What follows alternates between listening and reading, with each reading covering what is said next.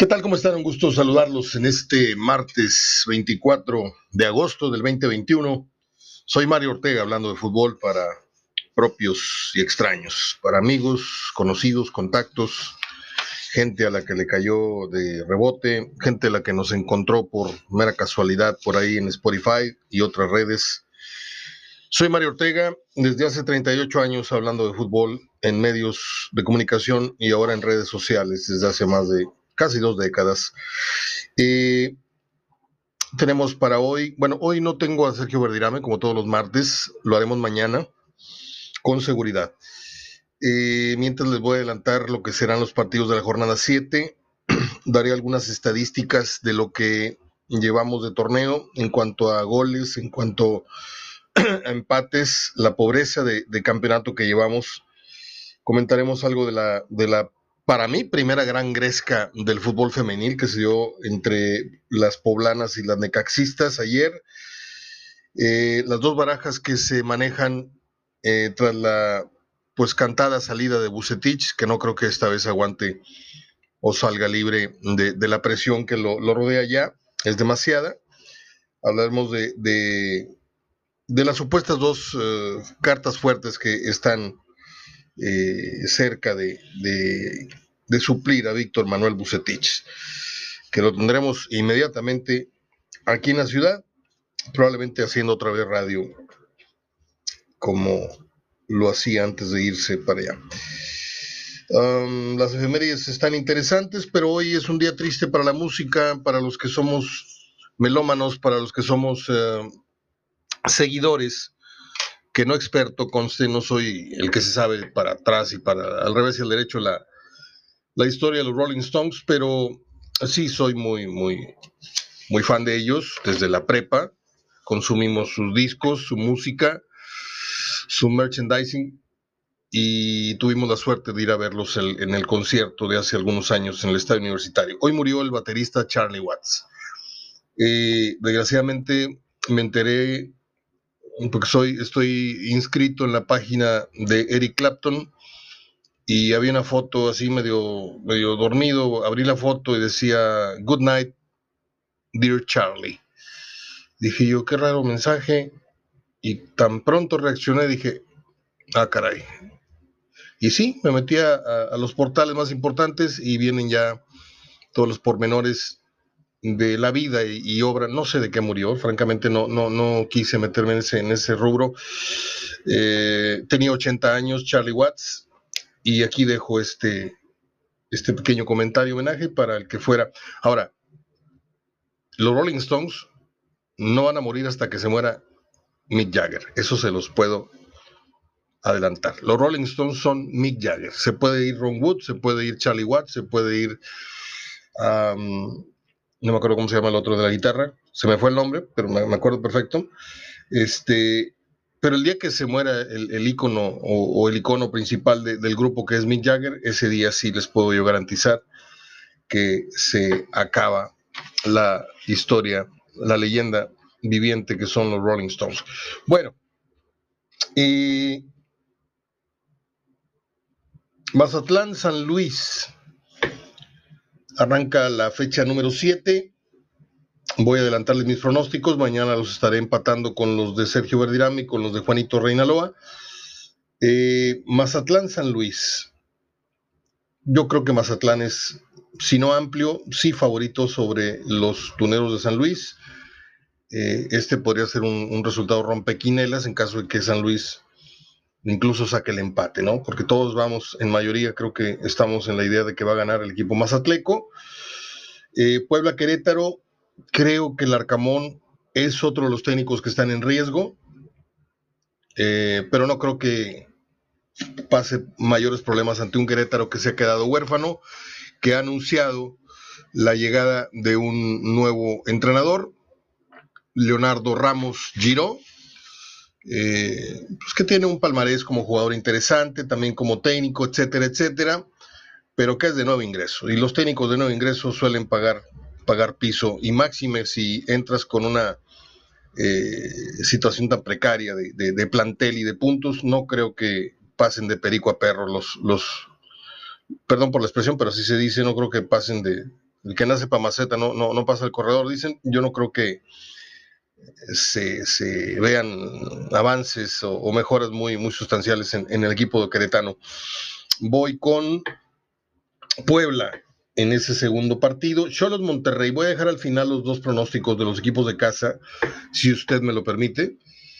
Luego así digo y se me olvida, se termino los comentarios, no, no, me regresé a los, a los dos equipos locales. Eh, Chivas Necaxa. Necaxa ha tenido un repunte interesante eh, con Memo Vázquez.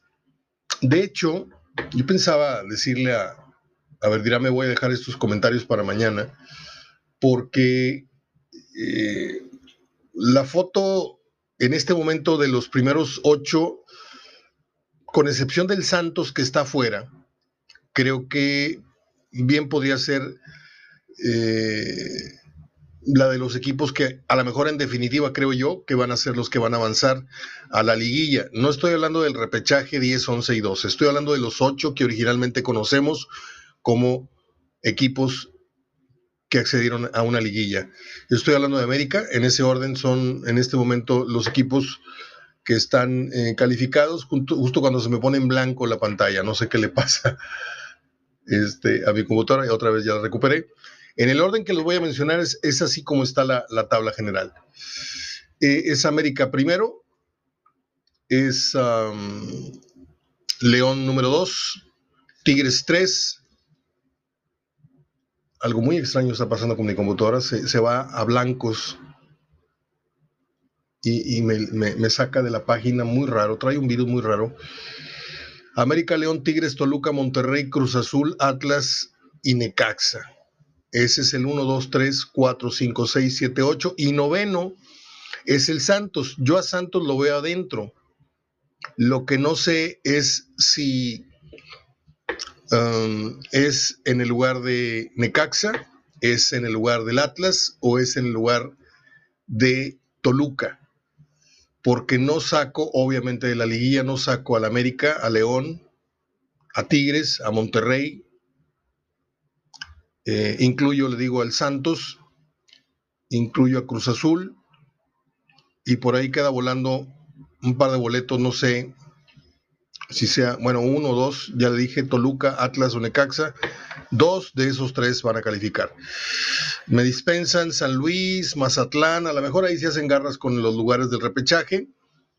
Eh, San Luis, Mazatlán, Pachuca son 10, 11 y 12. Chivas es 13. Chivas no tiene el campeonato todavía tirado a la basura piensan recuperarlo con el Jimmy Lozano, que lo más seguro es que sea el Jimmy Lozano el, próximo entrenador de Guadalajara, por la moda de la medalla. ¿ah? Pero para mí el Jimmy Lozano es como este muchacho, estos que han conseguido el título con, la, con las selecciones menores, mm, ya llegados a la primera división, el Potro Gutiérrez, no me acuerdo cuál fue el otro, y pues que, que no, no tuvieron ni mucha paciencia, simplemente surfearon con el éxito de la medalla conseguida o del éxito del campeonato mundial que, les digo. Y sí, Jimmy me parece un, un buen entrenador para esa categoría. no todos los entrenadores de, fútbol americano de la FIME son buenos entrenadores ya venidos a, la Liga Mayor o, a las grandes ligas, ¿no? Perdón por la comparativa, pero para mí es, está muy claro que en esta vida hay niveles y sí, uno tiene derecho a pensar, a soñar, a superarse, pero hay niveles. No todos los maestros de primaria pueden enseñar en una facultad por conocimiento, por, por destreza como, como maestros. Es más fácil o más difícil, no sé. Pero lo que sí sé es que es diferente. Yo se los digo. Yo batallé más dando clases en prepa que, en una universidad. Eh, y fueron muchos años. Eh, ahí les va toda la tabla. Les decía que en este momento Santos es 9, San Luis es 10, Mazatlán es 11 y Pachuca es 12, Chivas es 13, Pumas es 14. No sé si a usted le interesa decir los, los puntos, sería mucho número. Eh, Puebla es 15, Querétaro es 16, Juárez 17 y Tijuana es el último lugar. Justamente va a Monterrey a visitar. Creo que no le veo opción alguna de campeonar a San Luis, a Mazatlán, a, Puebla, Pumas, a Querétaro, a Juárez, a Tijuana. Me da pena, pero voy a decir Chivas. Eh, Pachuca tampoco lo veo así como para pelearle en la final a Cruz Azul o al América, a uno de esos.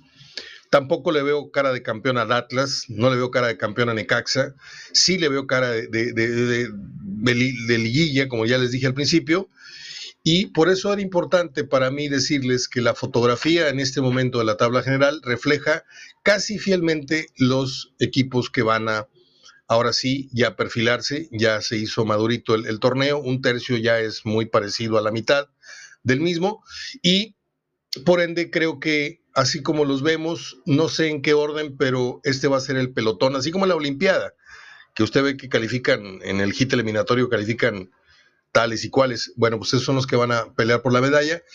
Creo que América, León, Tigres, Monterrey, Cruz Azul y tal vez Necax, y tal vez Santos, para mí esos son los contendientes verdaderos al título. Por ahí puede meter los dedos en la puerta el Toluca, el Necaxa, eh, y no sé quién más, pero así de, que yo piense que de uno de estos cinco salen los dos finalistas es América, León, Tigres, Monterrey y Cruz Azul. Así de fácil, ¿eh? Bueno, es... Eh, ah, bueno, voy con, los, con el resto de la, de la jornada.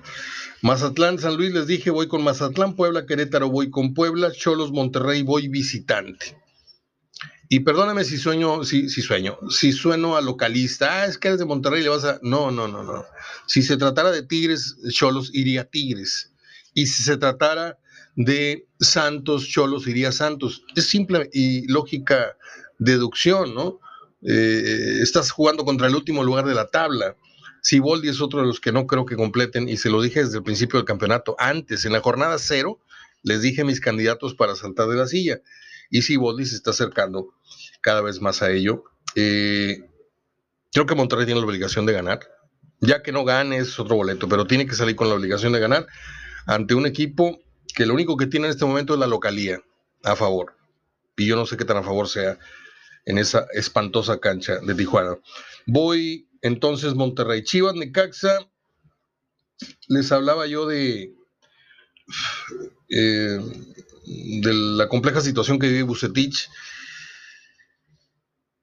Mm, yo respeto mucho a Víctor. Le llegué a conocer como pocas personas en, los medios de comunicación lo han conocido. No lo conozco más que sus íntimos amigos, eso sí lo quiero dejar bien claro. No, me, no presumo tener una, una gran amistad, pero una persona que de repente, tomando café en Plaza Fiesta Agustín, te dice, oye, ¿tienes una hora libre? Sí, ¿qué pasó? Dijo, ven, te quiero enseñar algo. Y de pronto estaba yo arriba de su camionetón, traía un camionetón lobo, no sé qué, marca de esos, grandísima camioneta hermosa, y me llevó a su casa y me hizo un recorrido de 40 minutos por su casa. Me enseñó cuarto por cuarto, el patio, el asador, las tres salas este, de televisión que tiene, los livings y todo. Y eso, amigos, son gestos que, se, agradecen. Eh, me habló de una problemática que tenía en su momento con uno de sus hijos, eh, etcétera, etcétera, etcétera. ¿Sí?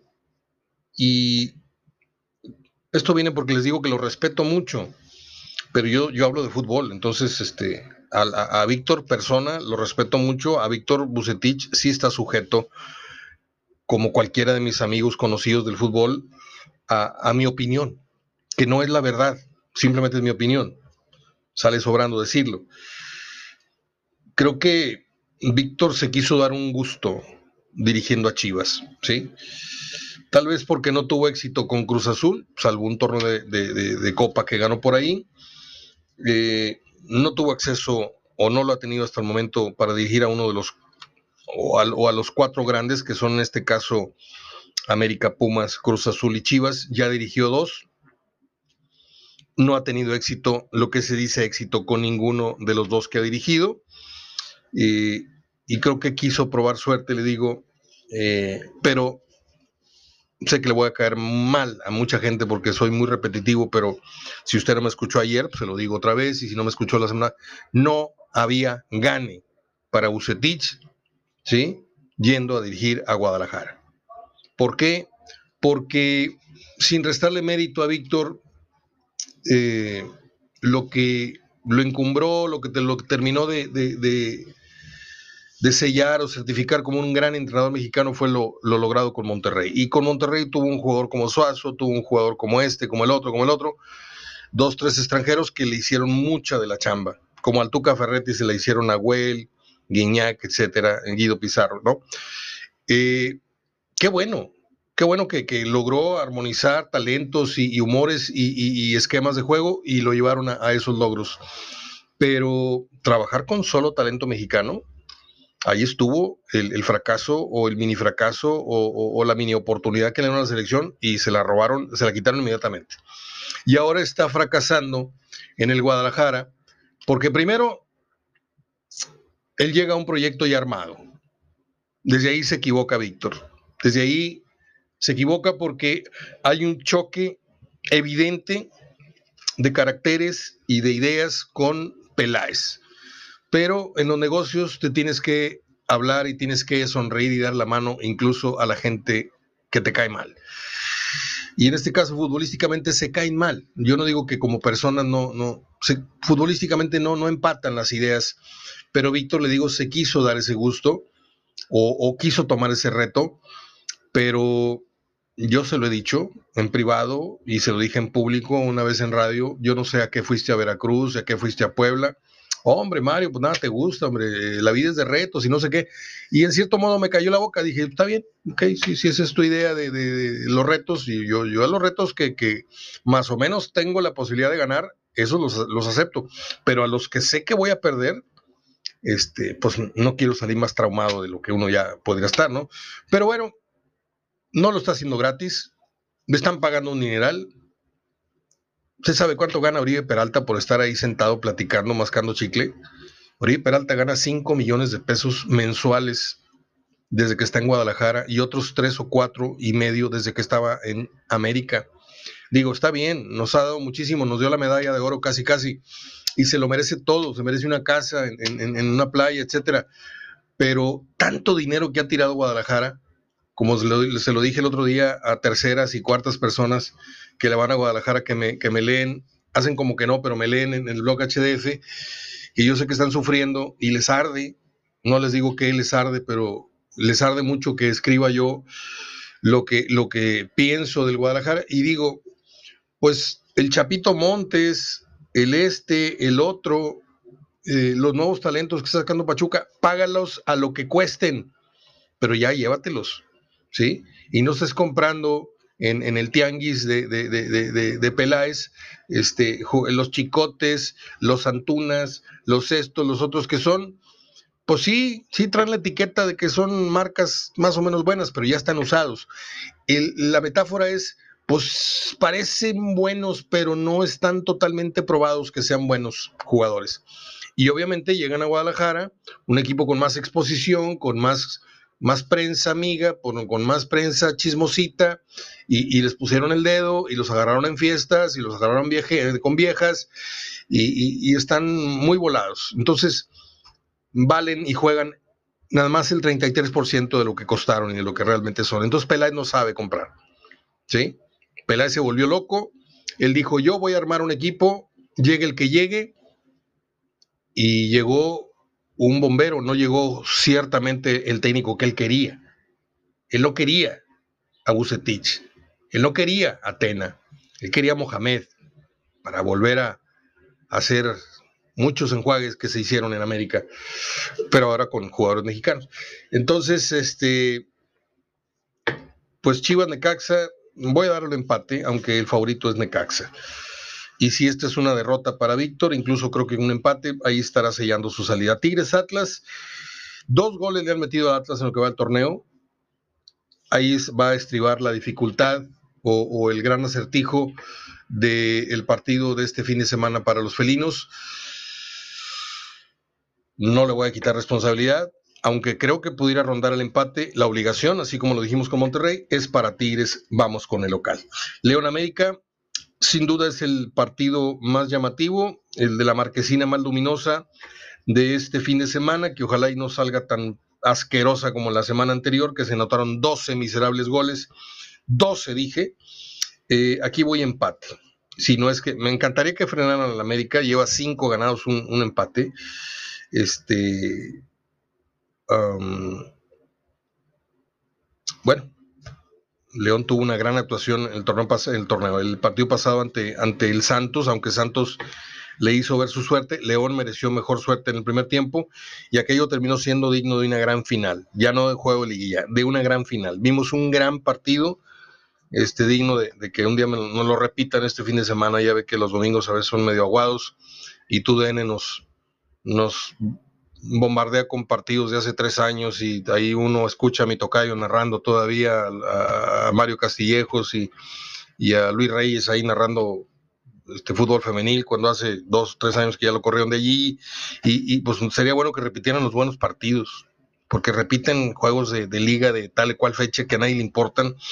Ojalá y tuvieran un poquito más de talento esas gentes de TUDN, este, y repitieran los buenos, los buenos eh, encuentros. Permítame contestar un mensaje. Mm, dame 15 minutos. Ok. Eh, en la jornada 1, bueno, no terminé la jornada, perdóname, los pronósticos voy rápido. Toluca Pumas, voy Toluca, Santos Bravos, voy Santos y Cruz Azul Pachuca, voy Cruz Azul. Ahí están mis pronósticos, lo reitero, voy Mazatlán, voy Puebla, voy Monterrey, voy empate Chivas Necaxa, voy Tigres contra Atlas, voy empate León América, voy Toluca ante Pumas, voy Santos ante Bravos y voy Cruz Azul ante Pachuca. En la jornada 1 se anotaron 21 goles. En la jornada 2 se anotaron 23 goles. En la jornada 3 se anotaron 21 goles. En la jornada 4 se anotaron 18. En la jornada 5, que no terminó de completarse por el partido que se postergó para noviembre, se anotaron 22. Y en la jornada 6 se anotaron 12 goles. ¿Ok? se han anotado entonces 117 goles en 1, 2, 3, 4, 5, 6, 9 por 6, 54, menos un partido que falta en 53 partidos. Lo que da una, pues yo no me sorprendo mucho porque yo llevo el, el pulso de todos los campeonatos cortos y, siempre les he dicho que no esperen más de 20, 23 goles. Ahí anda rondando siempre la cifra, 19, 20, 21, 22. Se han anotado un promedio de 2.12 goles por partido. Ahora, lo que preocupa de este torneo es la brutal cantidad de empates que ha habido. Ha habido 7 ceros a ceros y 11 unos a unos. Jornada 1, 2 partidos de 0-0 y un partido de empate a 1. Jornada 2, dos empates a un gol. Jornada 3, dos empates a un gol y un milagroso 2 a 2. Jornada 4, 2 0 a 0 y 2 1 a 1. Jornada 5, 3 empates a un gol y chútate esta, María. Jornada 6, tres juegos de 0-0 y un juego de 1-1 y dos partidos que por nadita quedan 0-0, ¿eh? Por nadita. Se rompieron hacia el final de los últimos 5, 10, 10 minutos, pero estaban por estrellarse en el 0-0. Este, los que juegan al empate se han de estar dando una panaleada en este torneo. Impresionante, ¿eh? impresionante este, y, lo más chistoso es que yo toda mi vida jugué a los empates y esta, esta, esta campeonato no lo estoy haciendo y me estoy volviendo loco porque ya hubiera yo, tranquilamente en, lo que va del torneo, yo hubiera yo juntado unos 30, 40 mil pesos, este, porque los boletitos que yo meto, que no son de mucho dinero, pero sí son de muchos empates, pues te pagan 5, te pagan 3, te pagan 8 mil pesos y ya van cuatro semanas, ¿sí? O sea, imagínense, la jornada 3 trajo tres empates. La jornada 4 trajo cuatro empates. La jornada 5 trajo tres empates. La jornada 6 trajo cuatro empates. Ahí, al paso que yo juego y con el más o menos el feeling que traemos, le estamos pegando a, a 6 o 7 por semana. La más bajita ha sido 4 y 5. este, ya hubiéramos cobrado. Y no, no, no aliento a nadie para que apuesten, simplemente les estoy contando algo, algo muy personal. Y pues esa fue la tarea que hice para ustedes, meterme un, chapuzón ahí en, los números. Mañana estaremos hablando este contenido, lo estaré rebotando con Sergio Verdirame, junto con los eh, pronósticos, a ver qué nos dice él. Un día como hoy, ah bueno, la Gresca, para mí fue sorprendente ver por primera vez a mujeres de la Liga MX jalándose el chongo y por ahí tirándose uno que otro cachetada y puñetazo. Eh, para mí es, novedad, no sé si usted ya había visto otra bronca, pero lo que vimos ayer Puebla y Caxa es sorprendente y es a la vez muy lamentable. Está en redes sociales. Yo no, no publiqué eso. Eh, Lozano o Diego Alonso para Chivas, ya les dije. Y termino con el dato COVID. 2.040 contagiados, 54 fallecidos ayer en nuestra entidad, en Nuevo León. Quien no sienta, este, somos una, especie como de faquires virtuales, todos en este momento. ¿eh? Estamos caminando sobre brasas, pero no nos estamos quemando. Entonces no estamos ni siquiera percibiendo el dolor ni el calor, pero estamos caminando sobre brasas. Estamos caminando sobre un, una cuerda floja, todos, y los que no se están cuidando más. Entonces, pues Dios nos agarre, confesados a todos, ¿eh? a los vacunados y a los no vacunados. Un día como hoy, para terminar, las efemérides, un día como hoy nació doña Amparito Arosamena, la recordamos en muchas películas, pero también en programas de comedia. El show de Eduardo II, ¿se acuerdan ustedes? muy simpática la señora. Un día como hoy, en 1943, nació la hermosísima actriz mexicana Irma Lozano. En el 58 nació el actor Steve Gutenberg. ¿Se acuerda usted de Tres hombres y un bebé? Este, ¿Se acuerda usted, creo que de Cocoon? Estoy, de memoria. Eh, creo que ahí salen en este que fuera un más o menos bien parecido y, muy simpático este, actor de cómo en el 81 condenaron a, cadena perpetua a David Chapman por el asesinato de John Lennon. En el 83 nació esta niña muy simpática, Marta Higareda, que ha hecho, muchas películas, pues así, bastante baratitas y bastante malitas, pero para los chavos muy, muy, muy divertidas.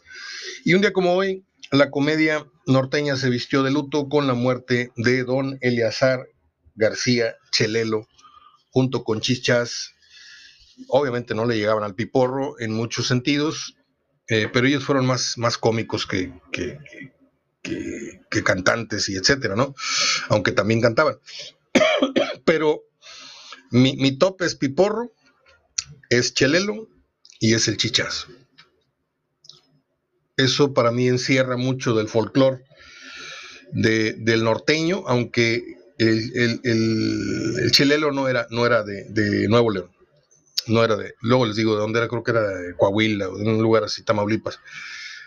Lo, investigué y lo, olvidé. Eh, les dejo un abrazo. Es martes 24 de agosto del 2021. Cuídense mucho, por favor. Aquí nos vemos mañana. Abrazo de gol.